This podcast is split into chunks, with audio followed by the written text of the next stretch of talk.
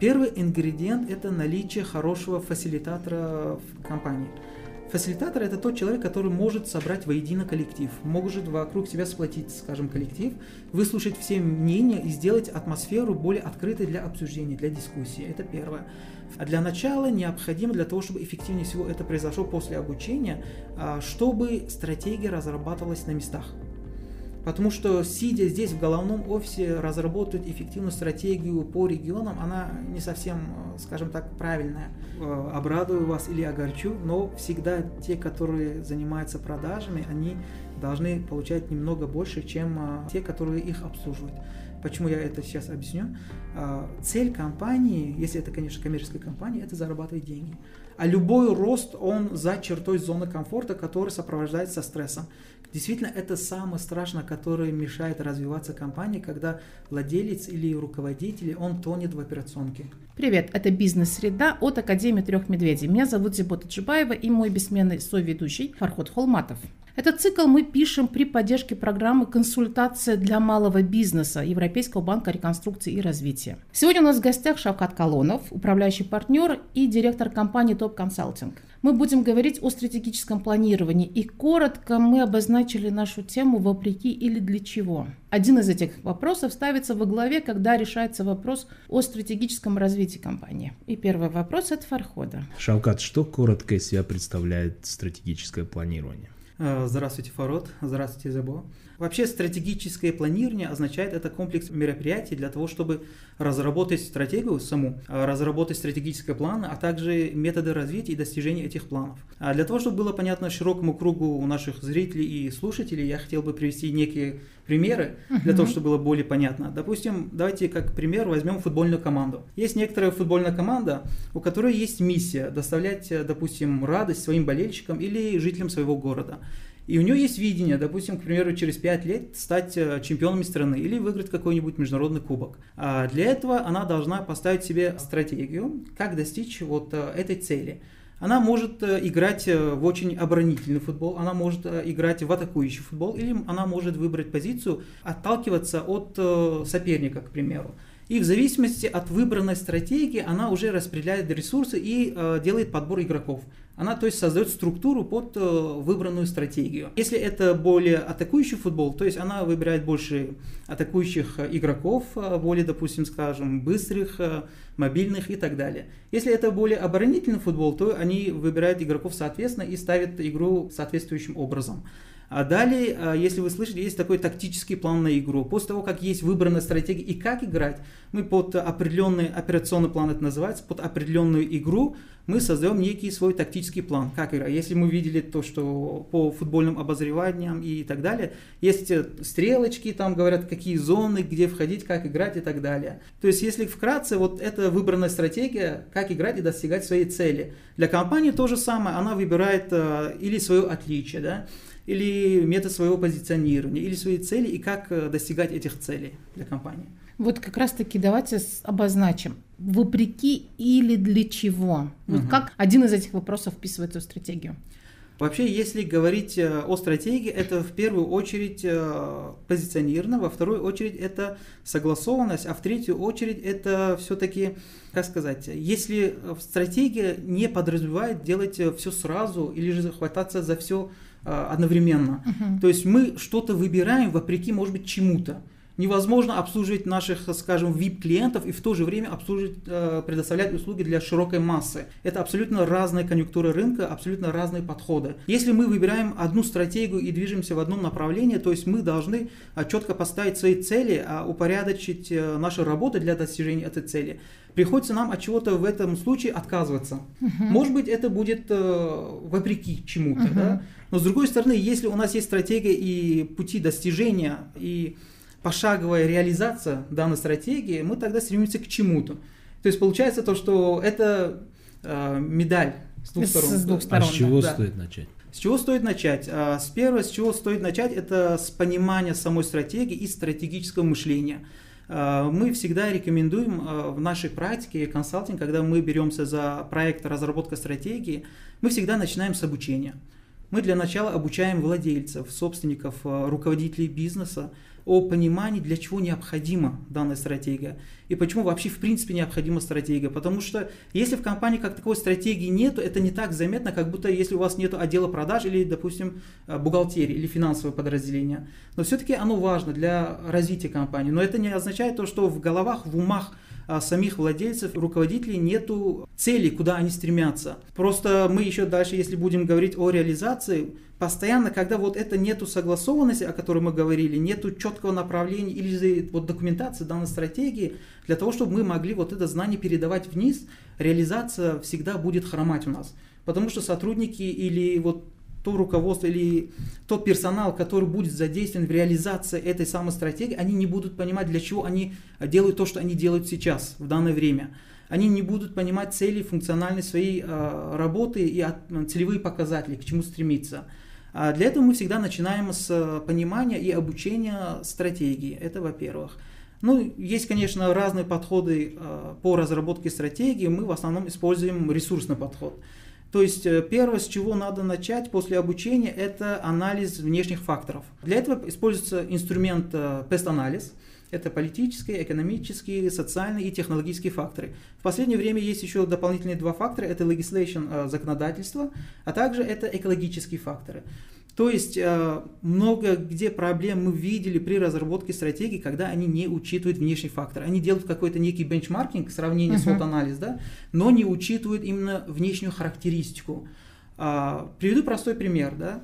А, когда-то очень популярная фирма Kodak, были такие uh-huh. фотоаппараты пленочные, да, пользовались очень популярным спросом. Но а, конъюнктура рынка менялась, э, была цифровизация э, в этом сегменте. Они не своевременно смогли измениться или не своевременно учли внешние факторы.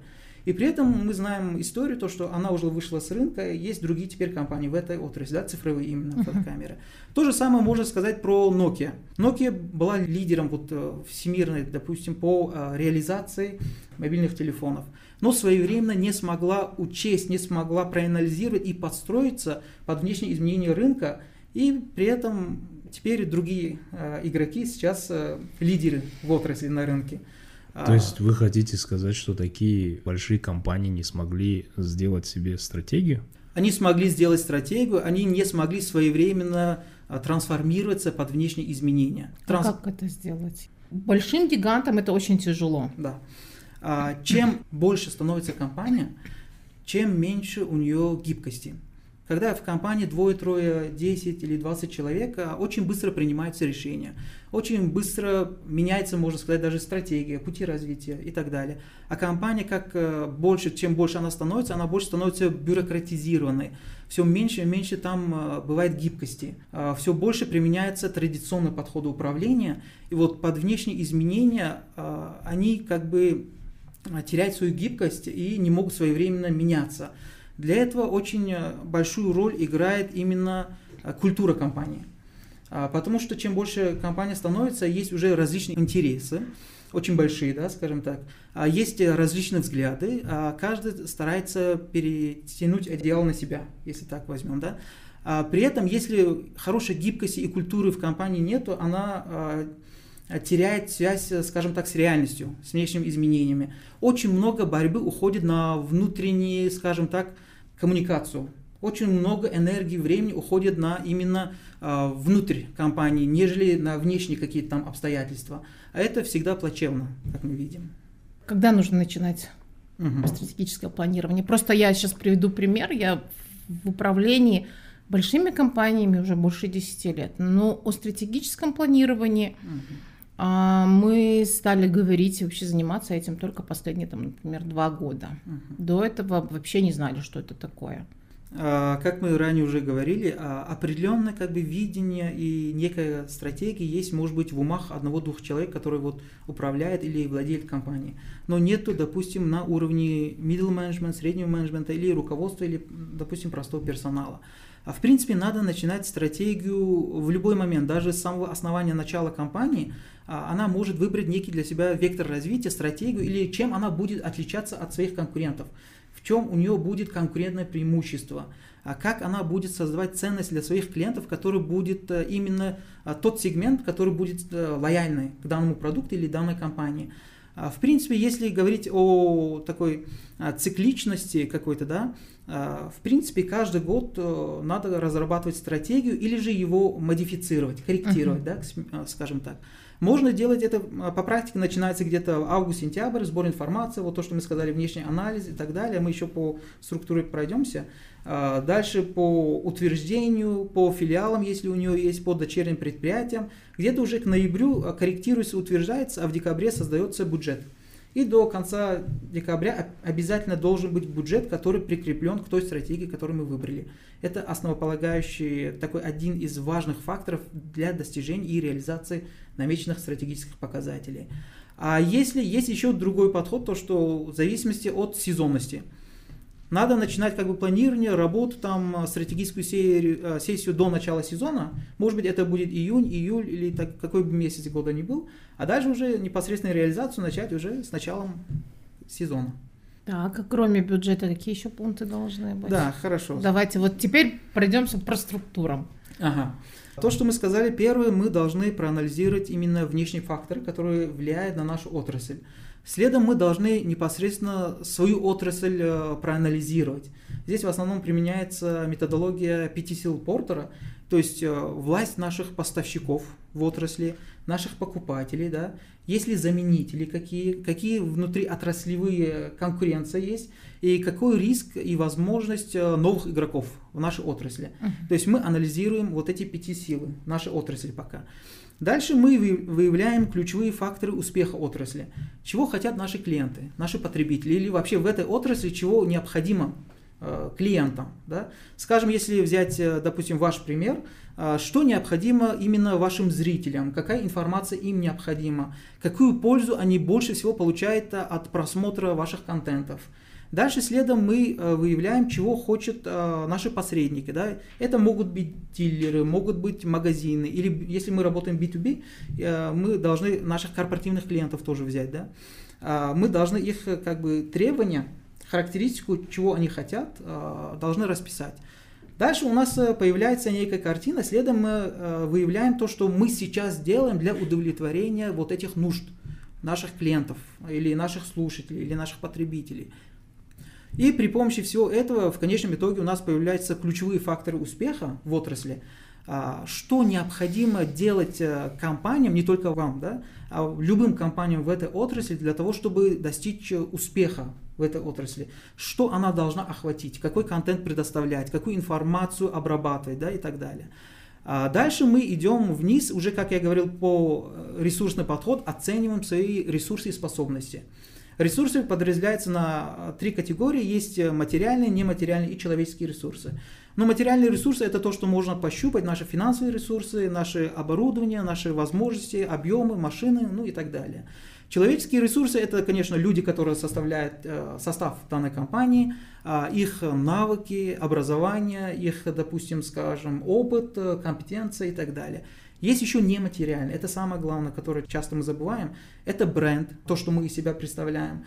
Это наши автоматизированные системы, если это у нас есть. Это, допустим, некая характеристика нашей работы, которую мы не можем на ощупь потрогать, но она есть в данной компании.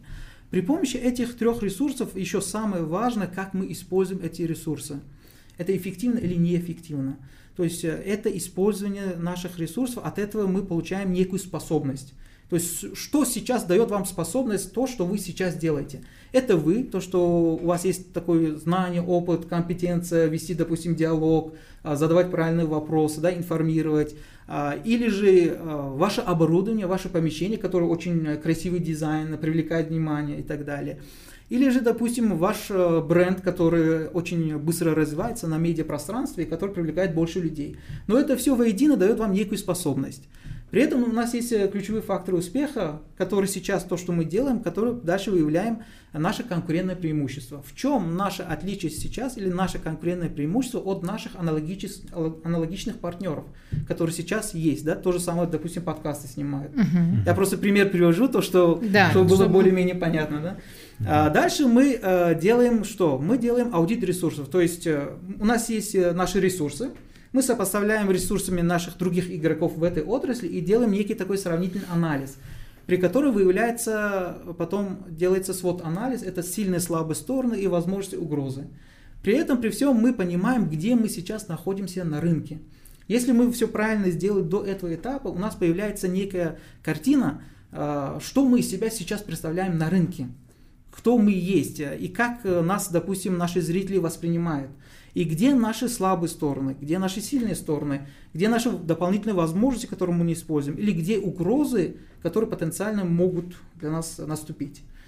Учитывая все это, дальше мы э, собираем воедино всю информацию и выбираем некую для себя стратегию. У нас же появляется мы кто? Мы лидеры отрасли, мы первые, вторые, или мы догоняющие, третьи, четвертые, или мы только новички. Какую стратегию нам выбрать? Если мы лидеры отрасли, как нам защищаться, как нам стать еще сильнее для того, чтобы наши конкуренты э, не нападали на наши слабые места? Если мы вторые, третьи, как нам, э, допустим, грубо говоря, свергнуть лидера, uh-huh. какие мероприятия сделать, где найти его слабые точки, куда бить и как э, становиться сильнее. И самое главное, за счет чего? За счет ресурсов, денег э, или дополнительных трат, или за счет отличия. Это называется дифференциация. Вообще есть четыре основных подхода. Это или же путем затрат неких, мы или являемся лидерами по затратам, или у нас фокусированный фокус на затратах, или у нас отличие. Есть э, широкая дифференциация, есть узкая дифференциация. По, допустим, э, на рынке, даже вот в супермаркетах или в любом месте, которое мы не видели, а, есть продукты-лидеры, и они чем-то постоянно отличаются. Кто-то качеством, кто-то дизайном, кто-то брендом, а кто-то тем, что очень долго на рынке и смогли, допустим, заслужить э, некую лояльность клиентов. Мы для себя то же самое должны наработать для себя, кто мы есть и какую позицию мы будем придерживаться. После того, как у нас появляется реальная картина, кто мы есть, куда мы стремимся, дальше делаем, что нам необходимо, какие дополнительные ресурсы. Если мы скажем то, что наше видение в течение пяти лет стать самым крутым медиа-контент-мейкером, допустим, если я правильно выражаюсь, на территории СНГ, к примеру, uh-huh. что нам дальше надо будет делать? Нам надо будет э, дополнительные материалы для себя э, брать как бы и предоставлять. Нам надо будет э, во все социальные сети, не только Facebook, допустим, Instagram, LinkedIn есть еще, да, или другие еще медиа-каналы для себя использовать.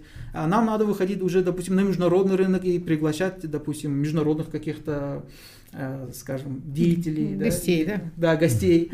Э, что мы будем для этого делать? Дальше у нас появляется некий э, план достижения.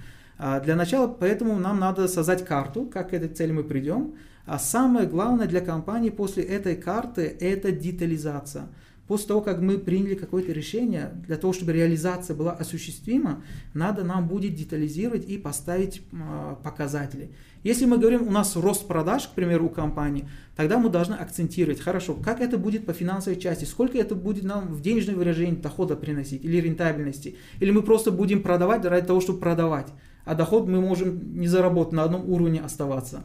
Дальше мы будем говорить клиентскую часть. Что надо делать для клиентов, чтобы продавать больше? Новые продукты, медиаплан, а, развитие, акции, скидки и так далее.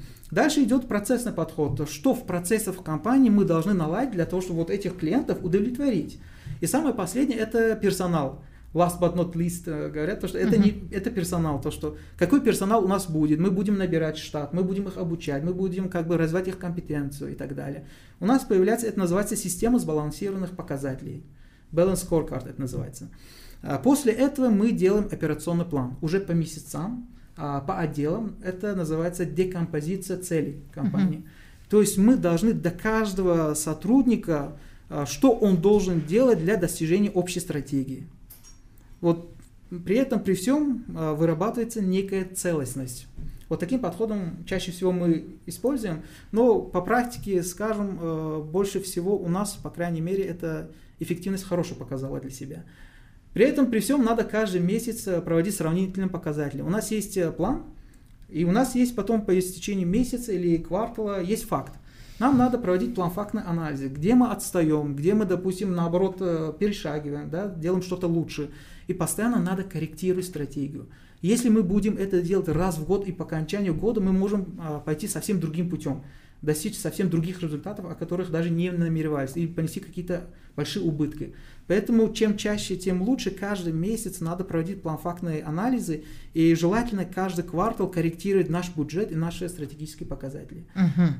Так, а самостоятельно вообще компания может провести все это? Потому что так это много надо знать и много нужно сделать. Угу. Конечно, компания может самостоятельно это сделать. Для этого необходимы несколько, а, скажем так, ингредиентов. Uh-huh. Первый ингредиент – это наличие хорошего фасилитатора в а, компании. Фасилитатор – это тот человек, который может собрать воедино коллектив, может вокруг себя сплотить, скажем, коллектив, выслушать все мнения и сделать атмосферу более открытой для обсуждения, для дискуссии. Это первое. Второе, в компании должна быть э, некая хорошая корпоративная культура на уровне доверия и уважения друг к другу. Если вот этого ингредиента нету, а достичь какого-то хорошего результата не получится, как мы ранее уже сказали, каждый будет тянуть на себя. Uh-huh. Потому что, опять-таки, как мы заметили, стратегия это если мы чего-то э, идем целенаправленно к чему-то, значит, от чего-то мы должны отказаться. Если мы э, серьезная, допустим, э, компания или серьезная, допустим, как сказать, передача, которая освещает серьезные вещи, но в то же время, допустим, мы не можем уже пойти на другие э, темы, которые более, скажем так, легкие, uh-huh. более, скажем так, или, не знаю, юмористические, к примеру, и так далее. Потому что наши слушатели, которые привыкли, которые, то, что вы освещаете серьезные темы, если пару раз будет еще и таких тем в разбивку, да, а, то есть э, ваши, ваших же сегмент клиентов тоже свое э, потребность, свое видение вашей передачи, тогда у, у них может сложиться как бы о не, какой-то несерьезности, о какой-то смещении векторов и так далее. Поэтому получается то, что некоторый диссонанс в умах ваших э, слушателей. Ну, да, мы, да, мы стараемся планку держать. Бывает иногда такое, что-нибудь замутить, но мы не делаем этого, потому что понимаем, что а, слушатель просто не поймет он сейчас. Согласен. А может быть в вашей команде кто-то скажет, то, что да, серьезно, может быть мы охватим 10-20% рынка, а если сделаем юмористическое шоу, может быть 50% рынка охватим. Это тоже выбор. Вот такой спор тоже всегда идет. Да.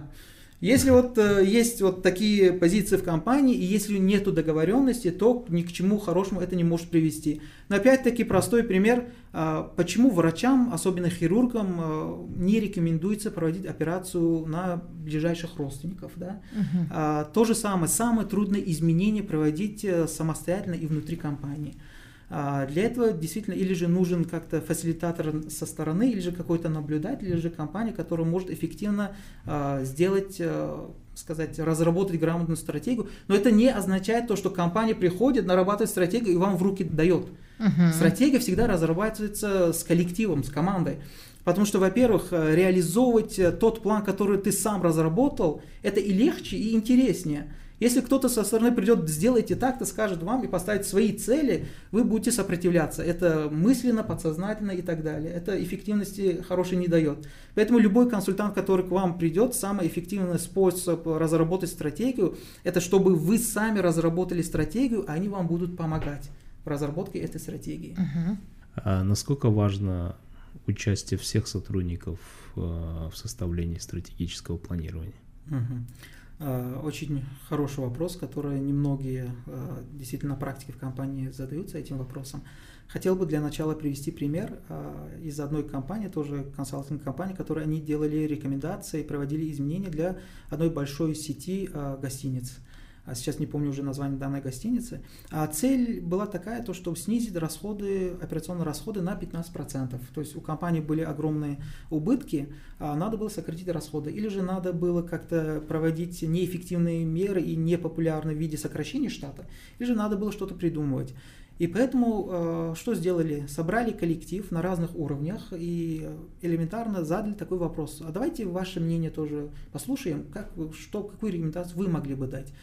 И при этом, когда проводилось вот данное мероприятие среди, скажем так, технического персонала, а именно уборщиц, одна из них сказала, а почему мы моем, допустим, полотенца каждый день? Давайте дадим выбор самому клиенту сказать нам, когда нам э, менять эти полотенца. Потому mm-hmm. что, может быть, не каждому это надо. Давайте сделаем что-то такое, чтобы дать им выбор. Потому что это огромные расходы. Это электроэнергия, это трудовые расходы, это стиральные, допустим, э, как сказать, на Хорошо. стирку, э, какие-то моющие средства и так далее. Но это все большие очень расходы, да. Ну, потом посидели, подумали, давайте сделаем табличку в ванне тогда. А если хотите, чтобы вам поменяли, допустим, полотенце, просто выбросьте на землю мы придем, поменяем вам полотенце. Если вы хотите, чтобы не вам, мы вам полотенце не меняли, просто оставьте как есть, на месте. Внедрили вот эту, как бы, вот этот механизм внедрили в компанию во всех сетях гостиничных, и эффективность возросла, и они сократили таким путем свои расходы. Есть еще другой пример у, допустим, завода, тот, который выпускает э, зубную пасту, его тоже спросили, как, допустим, нам увеличить э, нашу прибыль или доходность на 10%. Да. Они, он, вот этот рабочий, сказал, то, что надо увеличить размер э, тюбика на 10%, то есть у нас будет больше уже размер продавать дырочки больше. тюбика. Угу. Когда вот ты жмешь больше, пример. короче, пасты выходит. Тогда больше тратится пасты, и клиенты чаще возвращаются за пастой. Да. А это просто некоторое отступление к тому вашему вопросу, то, что вы задали. Действительно, участие сотрудников важно. Если это небольшой коллектив, то участие всех сотрудников важно. Если это уже большой коллектив, это корпорация, это холдинг, это большая такая организация, необходимо участие именно по всем направлениям ключевых персонала ключевого человека. Ну, в компании же разные люди бывают. Некоторые же будут сопротивляться. А именно так и есть, а именно нужны такие люди для того, что мы же стратегию делаем общей для компании, и цель для всех одна, в принципе. А, нам надо высказать э, все наши а, опасения, а, все наши, допустим, скажем, как сказать, претензии до начала того, как мы выберем стратегию, утвердим и будем в этом направлении двигаться. Потому что после утверждения стратегии этих людей не будет, обязательно будут ставить палки в колеса, а будет, обязательно будет сопротивление, опять-таки, несогласованность внутри команды. Лучше бы все высказать на месте, все понять, все урегулировать, потом э, поставить некую цель и всем вместе туда идти. А если не получилось договориться на берегу, например, бывает, что а руководитель и там средний персонал и большая часть коллектива, они видят стратегическую цель, mm-hmm. а несколько дебаширов, так их назовем, потому что mm-hmm. на самом деле они потом устраивают дебош, они выступают против, mm-hmm. и никаким образом не удалось с ними договориться на берегу. Все запускается, и в конечном итоге потом начинаются проблемы с ними в первую очередь. Uh, да, есть такое, такая характеристика, которую вы сказали, персонала в компаниях. А в первую очередь э, надо пойти более демократичным путем. Все-таки каждый же хочет для компании что-то хорошее. Да? А если в компании есть культура открытости, высказывания своих мыслей, высказывания своих идей, то это сопровождается тем, то, что мы это обсуждаем. Появляется некий диалог. Поэтому я говорю фасилитатор. Для чего он нужен? Для того, чтобы всех посадить за один стол, переговоров за круглый стол, скажем так, да, и всех, как бы, чтобы мы все сели и высказали то, что мы думаем, потому что мы хотим все для компании одного и того же. Если это целенаправленный дебош, как вы говорите, да, тогда принимается как бы уже более кардинальные меры, составляется стратегия, план, просто на руки дает. И это все обязательно, я забыл еще более детально это описать, после операционного плана, который мы делаем, после того, как мы каскадируем на разные уровни, обязательно делается KPI. KPI делается это Key Performance Indicators или ключевые показатели эффективности для каждого сотрудника. То есть ты получаешь вознаграждение в зависимости от того, как ты продуктивно поработал. Да? Uh-huh. Или же, если это не один человек, а отдел в целом, делается SLA, Service Level Agreement, это то есть соглашение об уровне качества. Допустим, в компании есть очень много отделов, этому отделу, одному отделу делаются требования для обслуживания другого отдела, именно показатели по требованию. А, тогда в этом, во втором случае делаются некие вот такие показатели эффективности, ставятся уже перед фактом, и э, будет э, как бы введен контроль и соблюдение эффективных вот этих э, норм. То есть вы ему даете на руки бумажку угу. и говорите, вот, уважаемый, ваш KPI, согласны угу. вы с этим, не угу. согласны. Не сделали в конце месяца, вы не угу. получаете. То есть вы создаете ему такие условия, чтобы он либо работал, либо угу. ушел. Но если мы это мы говорим только о крайнем случае, да, о том, это что это дебошир, который мы не можем с ним договориться, да. При этом при всем это э, все-таки же э, дается уведомление, Потому что мы почему говорим с обучением, мы начинаем. Обучение, когда мы сначала обучаем, начинаем с обучения, мы очень много конфликтов уже сглаживаем на этом этапе. Потому что у нас же в головах нету такой формализованной или сформулированного видения или идеи, как мы можем э, достичь или поработать друг с другом, коммуникацию uh-huh. наладить, да, кроссфункциональные некие свои связи, грубо говоря. А для этого обучения на этом этапе он многие вот эти конфликтные ситуации, многих таких дебаширов, он э, как бы уже обучает и приводит в одно русло. Он тогда уже говорит то, что у нас будет операционный план, ключевые показатели. Если сейчас ты нам не дашь какое-то свое видение, свою идею, направление, то, что ты делаешь, мы можем поставить такие показатели, которые не популярны и неэффективны. От этого можешь пострадать и ты, и в целом в компании. Поэтому лучше всего, а, чтобы... Но обучение необходимо такая. и на самых нижних уровнях персонала. То есть вы работаете, если а, вас нанимает компания, то вы работаете со всеми. Угу.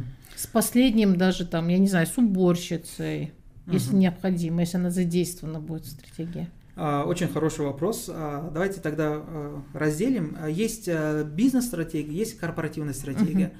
Бизнес-стратегия делается для одной единицы компании, а корпоративная стратегия, если у вас есть, э, к примеру, холдинг или большая корпорация, есть очень много дочерних э, компаний, допустим, у нас тоже в Таджикистане есть очень много компаний, у которых есть дочерние еще uh-huh. предприятия. Вот эти дочерние предприятия делают для себя бизнес-стратегию, свое отличие, свою authorship, свою сегментацию и так далее.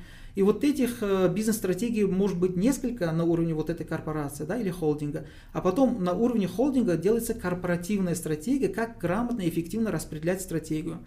То же самое для крупных компаний есть, допустим, представительство или филиалы. Допустим, я базируюсь в Душанбе, но у меня есть филиал еще в Хаджанте, допустим, в Кулябе, в других регионах да, uh-huh. нашей страны. А для начала необходимо, для того, чтобы эффективнее всего это произошло после обучения, а, чтобы стратегия разрабатывалась на местах.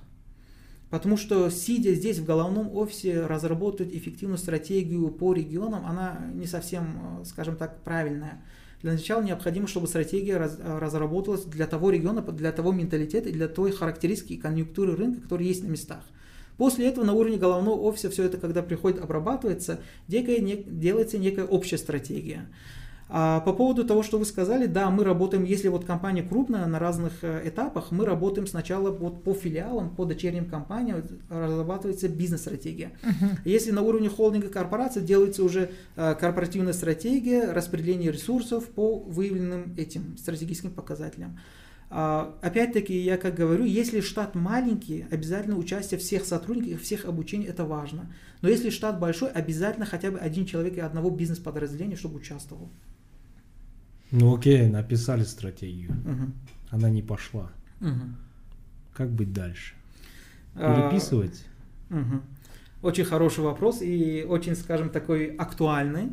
А, потому что, как мы уже ранее говорили, разработка стратегии, а, написание, а, а также детализация уже массу энергии, сил и времени уходит. Если это еще не реализуется, то мы можем как бы полностью мотивацию свою потерять и в дальнейшем к этому вопросу больше не вернуться. Это очень важный такой момент, такой нюанс.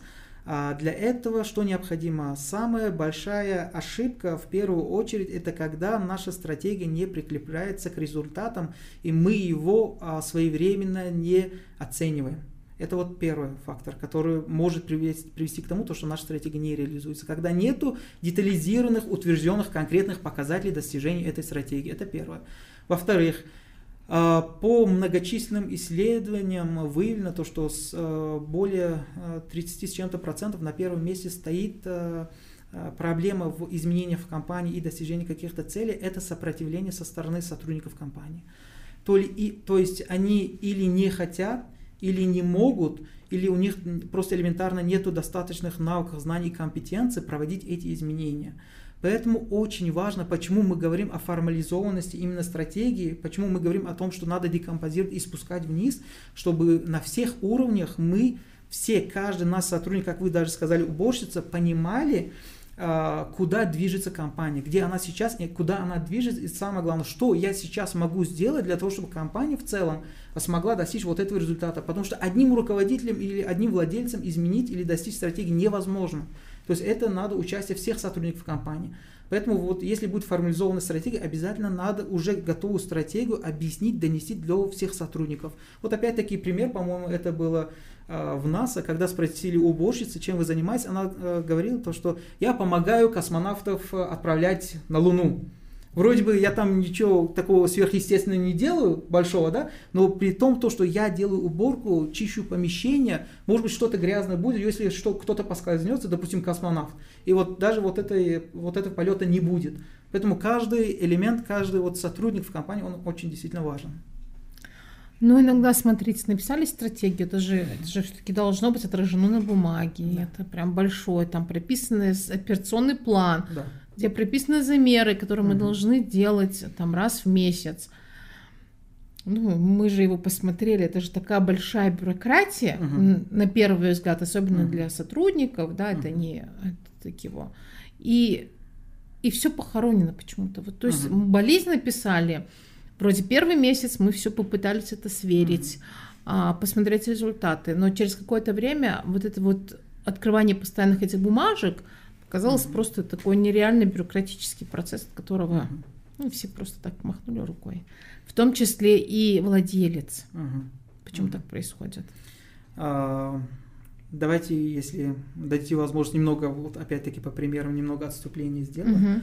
А, компанию или бизнес а, можно привести в качестве примера как а, живой организм, как человека, да, допустим. А, человек иногда болеет, компания тоже иногда болеет, допустим. А, человек, э, у него, допустим, может э, давление подняться, он может закашлять, да, у него может что-то другое с ним случиться. В компании то же самое. Может снизиться, допустим, продажи, а качество, допустим, продукта ухудшится, или же несвоевременные поставки, или несвоевременная работа с э, ресурсами, персоналом, да, и так далее. А, когда у человека что-то случается, он идет к врачу. Допустим, у меня кашель, он идет к врачу. А врач сразу диагноз не ставит, он сначала его анализирует. Есть симптомы, есть потом первопричина, откуда это возникновение. Это или аллергия, или мы простудились, или же какой-то вирус. Там может быть масса причин возникновения. То же самое, если что-то в компании происходит, мы видим всегда симптомы, мы не видим первопричину этого симптома, э, что это откуда оно идет. То же самое, стратегия не реализуется, это похоронено, мы видим а, последний этап. Uh-huh. Мы видим результат той работы, которая не случилась, которую мы не осуществили. На каком именно этапе мы это сделали? Это не заинтересованность э, владельца компании или не заинтересованность руководителей, конфликты в подразделениях, или же слишком непонятно мы это написали и не смогли донести Почему я говорю каскадирование? Вот этот единый операционный план на уровне правления или на уровне глав департаментов или владельцев, он един. Но когда мы делаем по подразделениям, они видят только свою часть что угу. они должны вот этим показателям делать для того, чтобы общая компания потом достигла успеха. Им не важно, им, допустим, может быть и не надо видеть всю картину в целом. Мы один раз им объяснили и все. Они каждый день не, должны это видеть, но они должны видеть вот несколько своих определенных параметров, в связи с чем они должны работать. Поэтому я говорю KPI, когда мы а, привязываем достижение вот этих показателей к э, нашим достижениям стратегии. Если люди не заинтересованы, если это мне, допустим, нету мотивации, мне по карману не бьет, мне нету заинтересованы делать эту работу, так и как и вам, как и вам, да, мы просто не будем заинтересованы следить и для того, чтобы актуализировать эту стратегию. Она, как вы говорите, будет дальше вот это похоронена. То есть без мотивации с сотрудниками вообще не разговаривать? Несколько компонентов есть. А, да, вот как раз-таки, потому что все ли в деньгах да. выражается.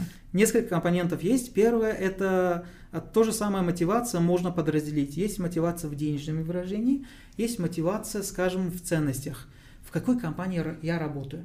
Может быть, сама, э, само имя компании для меня означает больше, чем те деньги, которые мне предлагают. Просто работа на эту компанию, говорить своим родственникам, своим друзьям, своим одноклассникам, то, что я работаю в этой компании, которая имеет такой авторитет, такой бренд, для меня может быть уже мотивация. Хотя на первоначальном уровне мне еще платят э, малые деньги. Это первое. Второе, может быть коллектив. А, может быть, бренд еще только-только нарабатывается, деньги еще, может быть, не такие большие, но коллектив сплоченный. Мне каждое утро просыпается и хочется идти, вот э, я бегу прям на работу. Почему? Потому что я люблю свой коллектив, мне нравится вот эта атмосфера, где там я работаю, с кем я работаю, да. А есть еще другая сторона, то что это обучение и развитие. Есть вот э, пирамиды, да, потребности, то же самое, то, что по пирамиде. А, если, допустим, сейчас я зарабатываю небольшие деньги, да, компания еще недо, недостаточно узнаваемом уровне, но постоянно проводится некие обучение и повышение э, компетентности моей собственной.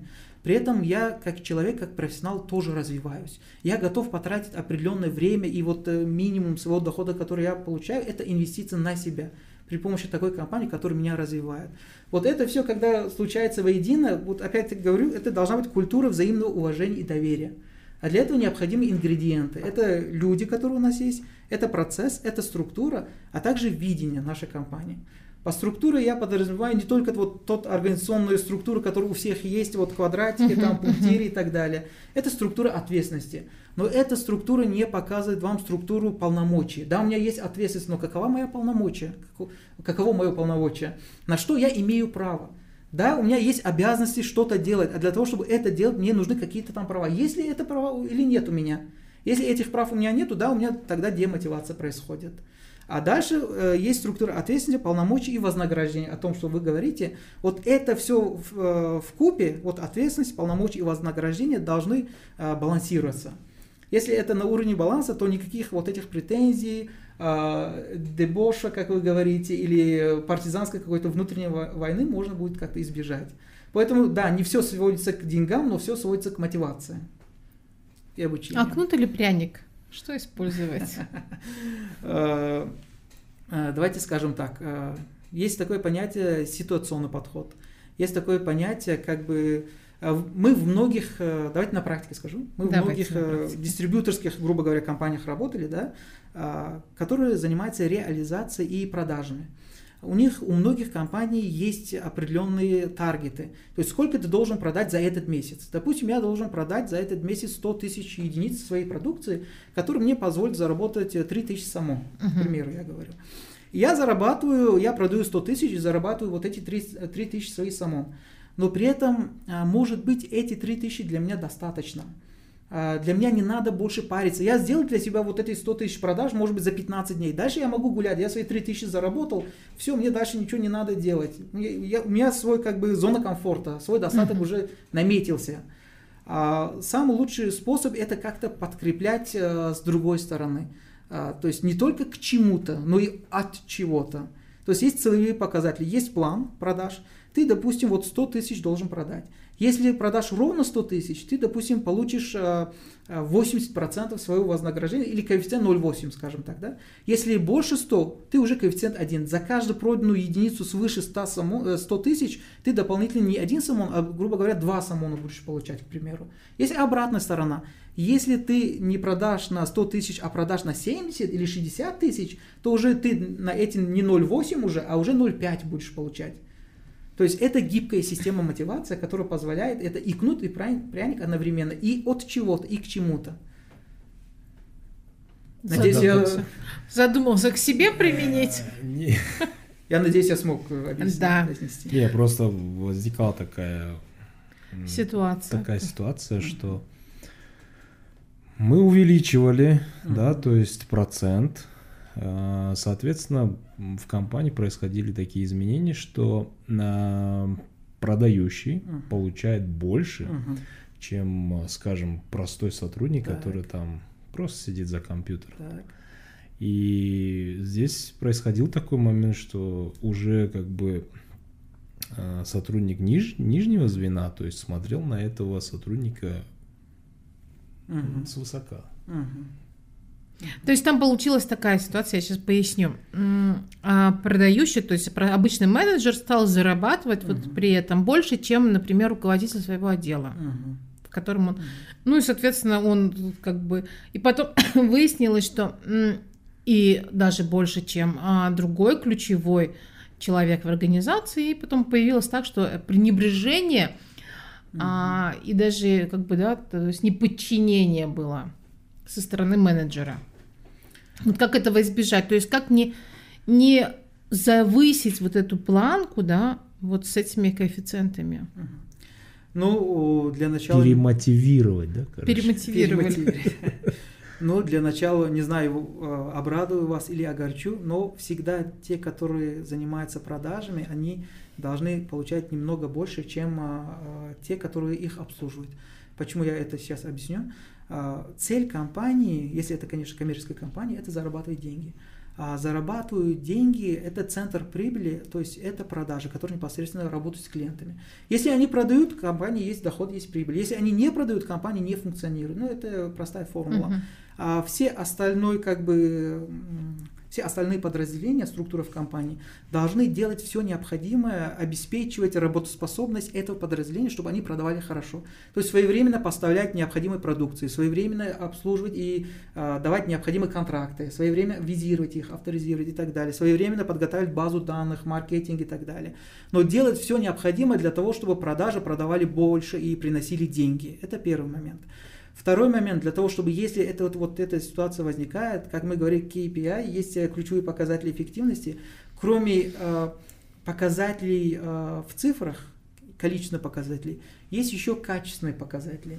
То есть обратная связь э, делается с этими подчиненными и на предмет того, как они э, работают, взаимодействуют с другими подразделениями, в том числе со своим руководителем. Это тоже есть. Но это обычно происходит еще в тех случаях, когда не налажены хорошие бизнес-процессы в компании. Когда вот именно не оптимизированы процессы коммуникации и работы внутри подразделений и между подразделениями. Потому что очень много проблем не проистекает, не проистекает в рамках одного отдела очень много проблем в компании, где вот на смеженных между отделами происходит. Продажи не договорились с финансами, финансы не договорились, допустим, с поставками, поставка не договорились с производством, производство постоянно не договаривается или договаривается с продажами, не по той качеству, не по той э, не по тому количеству, не по той упаковке и так далее. Вот основные проблемы в компаниях возникают на кроссфункциональных вот этих точках, смежных точках. Когда вот эти процессы между подразделениями, они не налажены, вот то, что вы говорите, они чаще всего и случаются. Что, вы с одной стороны обрадовали его, вы скажу я вам. Потому что а, всегда считалось, что менеджеры по продажам, они так, ну, просто бегают. На самом деле это ключевые люди. И их надо было вот так носить. Ну, ладно, проехали. А, а как решить проблемы? А между, когда есть вот как раз-таки проблемы между а, подразделениями, не налажен процесс. Как избежать этого? А, избежать в любом случае не получится, потому что компания, она динамичная, она, она постоянно меняется, она постоянно как бы встречается с новыми внешними угрозами или внутренними какими-то проблемами. Проблемы, получается, всегда, они возникают. Самое главное, насколько быстро и эффективно мы их решаем. А, если, как я говорил, у нас ранее, если есть хорошая корпоративная культура, мы можем просто сесть и договориться, проблем никаких нет. Uh-huh. Если как такой хорошей вот такой культуры пока налаженной нету, то нам надо будет необходимо задокументировать и сделать э, регламентацию бизнес-процессов. То есть, когда вот четко я понимаю, во многих компаниях проблема происходит, когда нету четкой инструкции, что, за что я несу ответственность, в чем моя обязанность, за что я э, получаю свое вознаграждение. Когда вот такой договоренности, особенно, допустим, в письменном виде, допустим, это можно сказать э, должностная инструкция, положение об отделе, да, э, какой-то протокол или же какие-то там принципы и нормы моей работы. Когда вот такой договоренности нету, всегда происходит налаживание одной ответственности на другого и перекладывание ответственности uh-huh. на другого человека. То есть это ты должен был сделать или другой человек должен был сделать. Ну, должен, должен быть делать кто-то, но только не я, понимаете? Когда есть уже в умах, уже на бумаге есть некая регламентация, а почему нужна регламентация? Должностная инструкция тебе говорит то, что должен делать в рамках своих полномочий. Продавать, то есть то я должен как продавать. А регламентация говорит то, что для вот этой твоей продажи ты работаешь с другими подразделениями. То есть своевременно бухгалтерия должна для тебя подготовить акт, своевременно должна подготовить соглашение. Финансы своевременно должны уведомить или выставить счет на оплату своим клиентам. Да? Маркетинг своевременно должен э, делать маркетинговые свои акции, мероприятия или какие-то там, я не знаю, SMM какие-то э, продвижения. Угу. То есть они все между собой, когда вот это коммуницируют, если есть регламент э, по решению какой-то задачи, задокументированной, да, у нас более-менее уже в порядок в компании становится, и вот этих конфликтов становится меньше. Пришли специалисты. Угу. Мы наняли специалистов, они помогли нам написать стратегию. Угу. Это хороший документ получился, все там расписано. Но специалисты же они не будут постоянно в компании или будут? Угу. Сколько времени вы сможете проработать в компании? Чтобы а... вот это все уже закрутилось, уже было отлажено. А, мы, э, наша компания Top Consulting, предлагает широкий спектр услуг, э, в который входит э, диагностика и разработка стратегии. Это первый этап с новыми компаниями, с которыми мы работаем. Мы всегда говорим то, что если хочешь что-то в себе наладить, если хочешь провести некие изменения, для начала надо понять, кто ты есть на данный момент, какой игрок на рынке, какой, какая вообще твоя позиция, какой твой сегмент и какая твоя стратегия, куда ты должен стремиться, о чем мы сейчас говорили. Uh-huh. Следующий этап э, у нас есть также э, наше отличие от, э, может быть, некоторых других международных или наших внутренних партнеров заключается в том, то, что кроме предоставления рекомендаций мы внедряем эти рекомендации. То есть если мы говорим, надо наладить производство, продажи, надо сделать бизнес-процессы, надо как бы грамотную систему развития в компании сделать для трансформации, мы не только говорим и показываем и обучаем, как это делать, мы также можем вот эти изменения сами внедрить. То есть у нас очень хорошая команда подготовлена, мы можем внедрить это изменение и то есть привести компанию к этой стратегии совместно с компанией. Uh-huh. Это вот второй вариант. Но о том, то, что вы говорили, если компания выбирает для себя путь только диагностика стратегии, чтобы понимание вектора направления, дальше, допустим, э, или ресурсов не хватает, или времени, или просто элементарно не сможем работать, тогда в этом случае то, что мы говорили в первую очередь, это разработка стратегии э, вместе с самой компанией. Да, компания, мы уже на стадии разработки стратегии говорим то, что Э, реализация стратегии ни один внешний консультант или никто со стороны, ни один волшебник не придет и вот взмаху своей э, палочкой волшебной не может провести изменения. Изменения может сделать только сама компания, только сами сотрудники, пока не посчитают то, что это необходимо, важно и вообще для жизнеспособности компании является ключевым обязательством проводить эти изменения. Пока вот этого понимания в умах самих сотрудников не будет – они не будут стремиться в сторону, в сторону улучшений, ни один внешний вам помощник э, помочь в этом не сможет, ни один вам ваш консультант. Поэтому, когда мы говорим о разработке стратегии вовлечения вот ключевого персонала, мы говорим об обучении, вовлечении, мы говорим то, что это в первую очередь надо вам самим. Поэтому мы делаем вот операционный план, угу. требования и так далее, о чем мы говорили. Ну, если самим, тогда посоветуйте нашим бизнесменам, какой угу. используют для этого ПО. Угу. То есть это Excel или просто Word или угу. с помощью каких Хорошо. инструментов, инструментов, инструментов. возможно это а, сделать. По э, разработке стратегии там всегда необходима аналитика. Чем больше аналитики, тем лучше. Если в компании есть хорошая управленческая отчетность, э, то собрать информацию, проанализировать вот э, элементарно за прошедший год, э, какая, какова твоя сезонность продукта, какие продукты продаются чаще всего. Есть э, принцип Паретта, есть принцип АБЦ анализа, то есть 20%, э, э, допустим, у меня есть 100 наименований продукции, но лишь 10 из них приносит мне 80% дохода, который я получаю а может быть 50 э, единиц мне приносит всего лишь 5% дохода, да, от которых я могу отказаться. В первую очередь необходима аналитика. Даже если вот этой управленческой отчетности нет у вас, или же автоматизированной отчетности нету, хотя бы надо собрать э, то, что имеется, цифры воедино, потом анализировать. Э, именно делать при разработке стратегии и последующем кон э, контроле можно элементарными базовыми вещами, офисом, который у нас имеется под рукой. Если это более продвинутая компания, есть такие э, платформы, как Jira, есть Tilda, есть Bittrex и так далее, в которых уже ставится задачник и ставится операционный план, куда они э, ежедневно даже контролируют исполнение вот этих планов и план-фактной анализа. То есть для этого особо, как для того, чтобы начать, как мы сказали, да, вот ваш, ваш вопрос был, не обязательно сначала подготовиться, закупать огромное ПО, внедрять и так далее. Можно начать с теми элементарными вещами, которые у нас уже есть. А чем плох или плоха а, стабильность? Угу.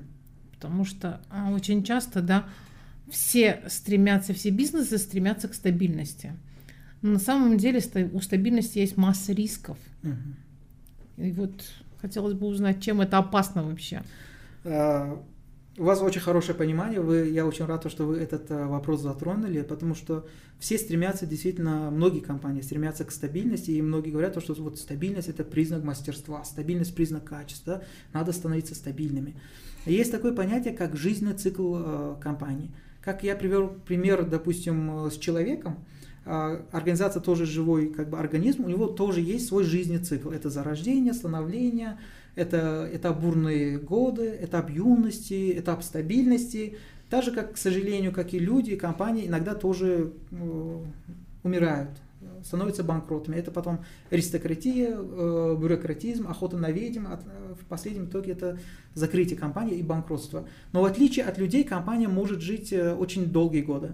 А мы знаем компании, которые существуют более 100 лет, 200 лет и так далее. Для этого необходимы, конечно, ингредиенты. Вот на вот этом жизненном цикле компании стабильность на самом верху, после стабильности начинается спад. Uh-huh. Почему? Когда э, есть стабильность, ты не думаешь уже о развитии, ты думаешь об операционке, думаешь о текущем моменте. Когда есть стабильность, ты обрастаешь э, неким, грубо говоря, жирком в компании. Э, когда у тебя есть стабильность, ты уже боишься э, выходить за черту своей э, зоны комфорта. А любой рост, он за чертой зоны комфорта, который сопровождается стрессом. Когда вот компания для себя она утрачивает, э, то есть для них э, риск стоит на первом месте, минимизация риска, они не идут на риски, они э, живут на принципе стабильности, они дальше не развиваются, они приходят в упадок. Очень много с, э, с компаниями, которые мы работали, они вот это признают. Они говорят, то, что у нас было золотое время. Нам не надо было делать доставки, нам не надо было э, э, такой большой штат торговых агентов, супервайзеров, мерчендайзеров, менеджеров по продажам региональных. Нам это всего не надо было. У нас что мы делали? У нас был продукт, мы открывали свои склады и просто считали деньги. Все покупали, было золотое время. Но почему-то мы думали, то, что это будет всегда. Оказывается, мы ошибались. А, рынок поменялся, а, произошел кризис, а, на рынке появились новые игроки. Они, э, допустим, создали систему доставки, систему реализации, систему работы с клиентом, CRM-систему для себя наладили. То есть они предложили дополнительный сервис.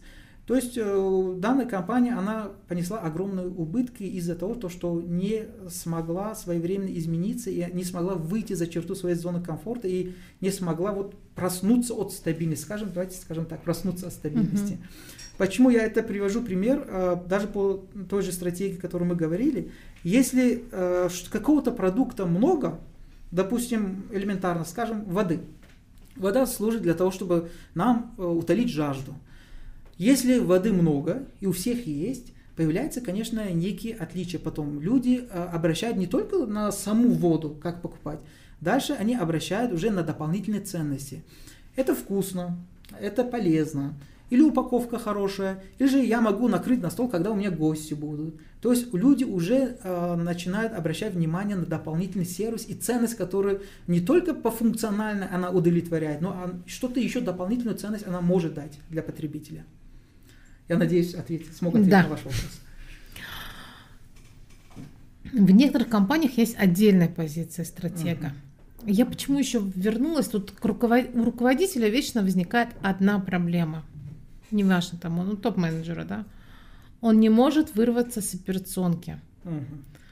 То есть, а какие еще ошибки? Вот помимо того, что он, он лезет везде, правит, там, он ему надо знать все, он проверяет, берет замеры там в самых нижних отделах, так и так далее.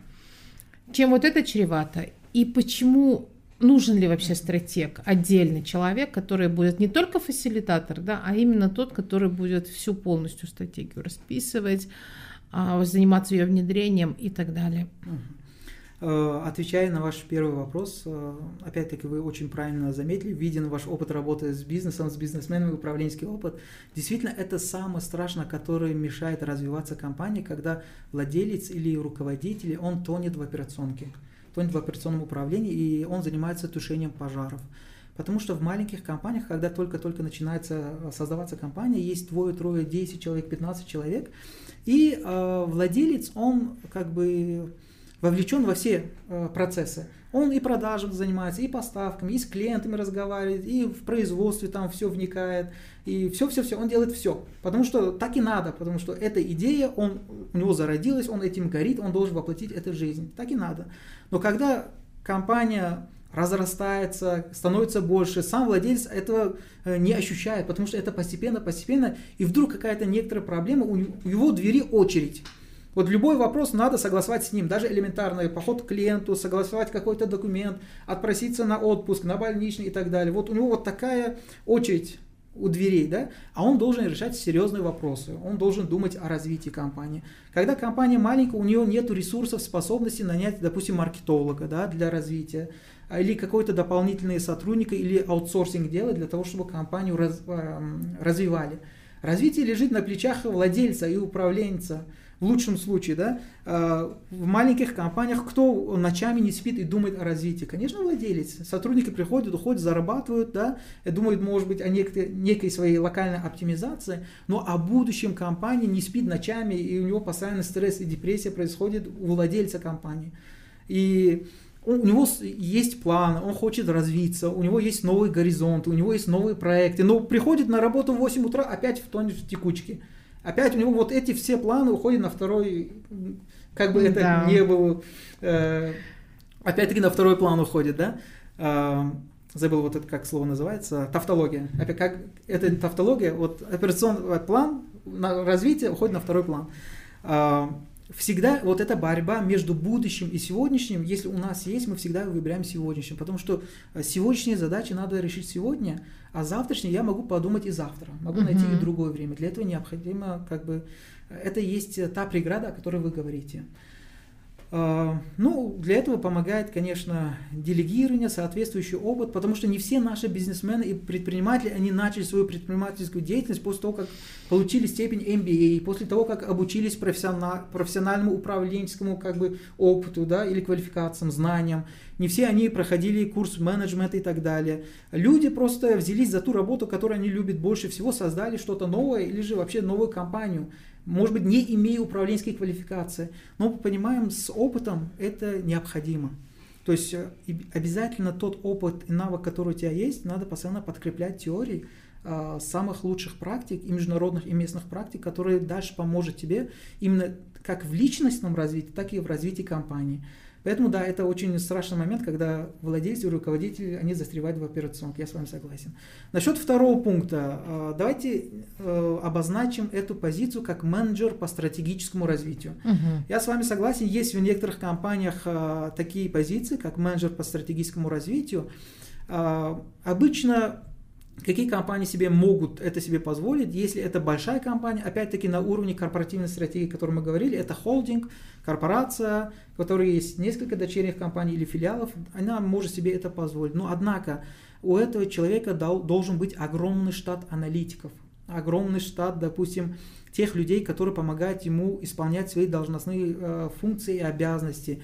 Но есть один тонкий момент – один человек в компании не может разработать стратегию, один человек в компании не может э, изменить вот эту большую махину, всю компанию, а, и э, взвалить всю эту большую ношу на одного человека, это и неэффективно, и лично, по моему мнению, и мнению вот нашей компании, и, скажем, непродуктивно происходит.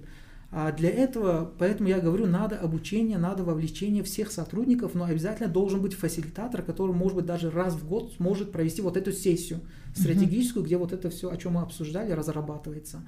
А, но если компания для себя решила нанять этого сотрудника, то есть у него опять-таки должен быть необходимые ресурсы для того, чтобы, а, во-первых, полномочия принимать некоторые решения, во-вторых, вся необходимая база информации, которую он руководствуется и предлагает для э, изменения, оптимизации, развития или достижения стратегических показателей компании. Супер. Ну, как раз скоро надо проводить сессию стратегического планирования, так думаю, что... Будем если, рады, если, если ты не забыл, как это еще делается. Не, не забыл. Да, да, соберем всех и проведем обязательно. Спасибо большое, Шавкат. Спасибо большое. Да, управляющий партнер и директор компании Топ Консалтинг Шавкат Колонов. Спасибо большое. Подкаст финансируется при поддержке правительства Швейцарии. Мнение экспертов может не совпадать с мнением доноров.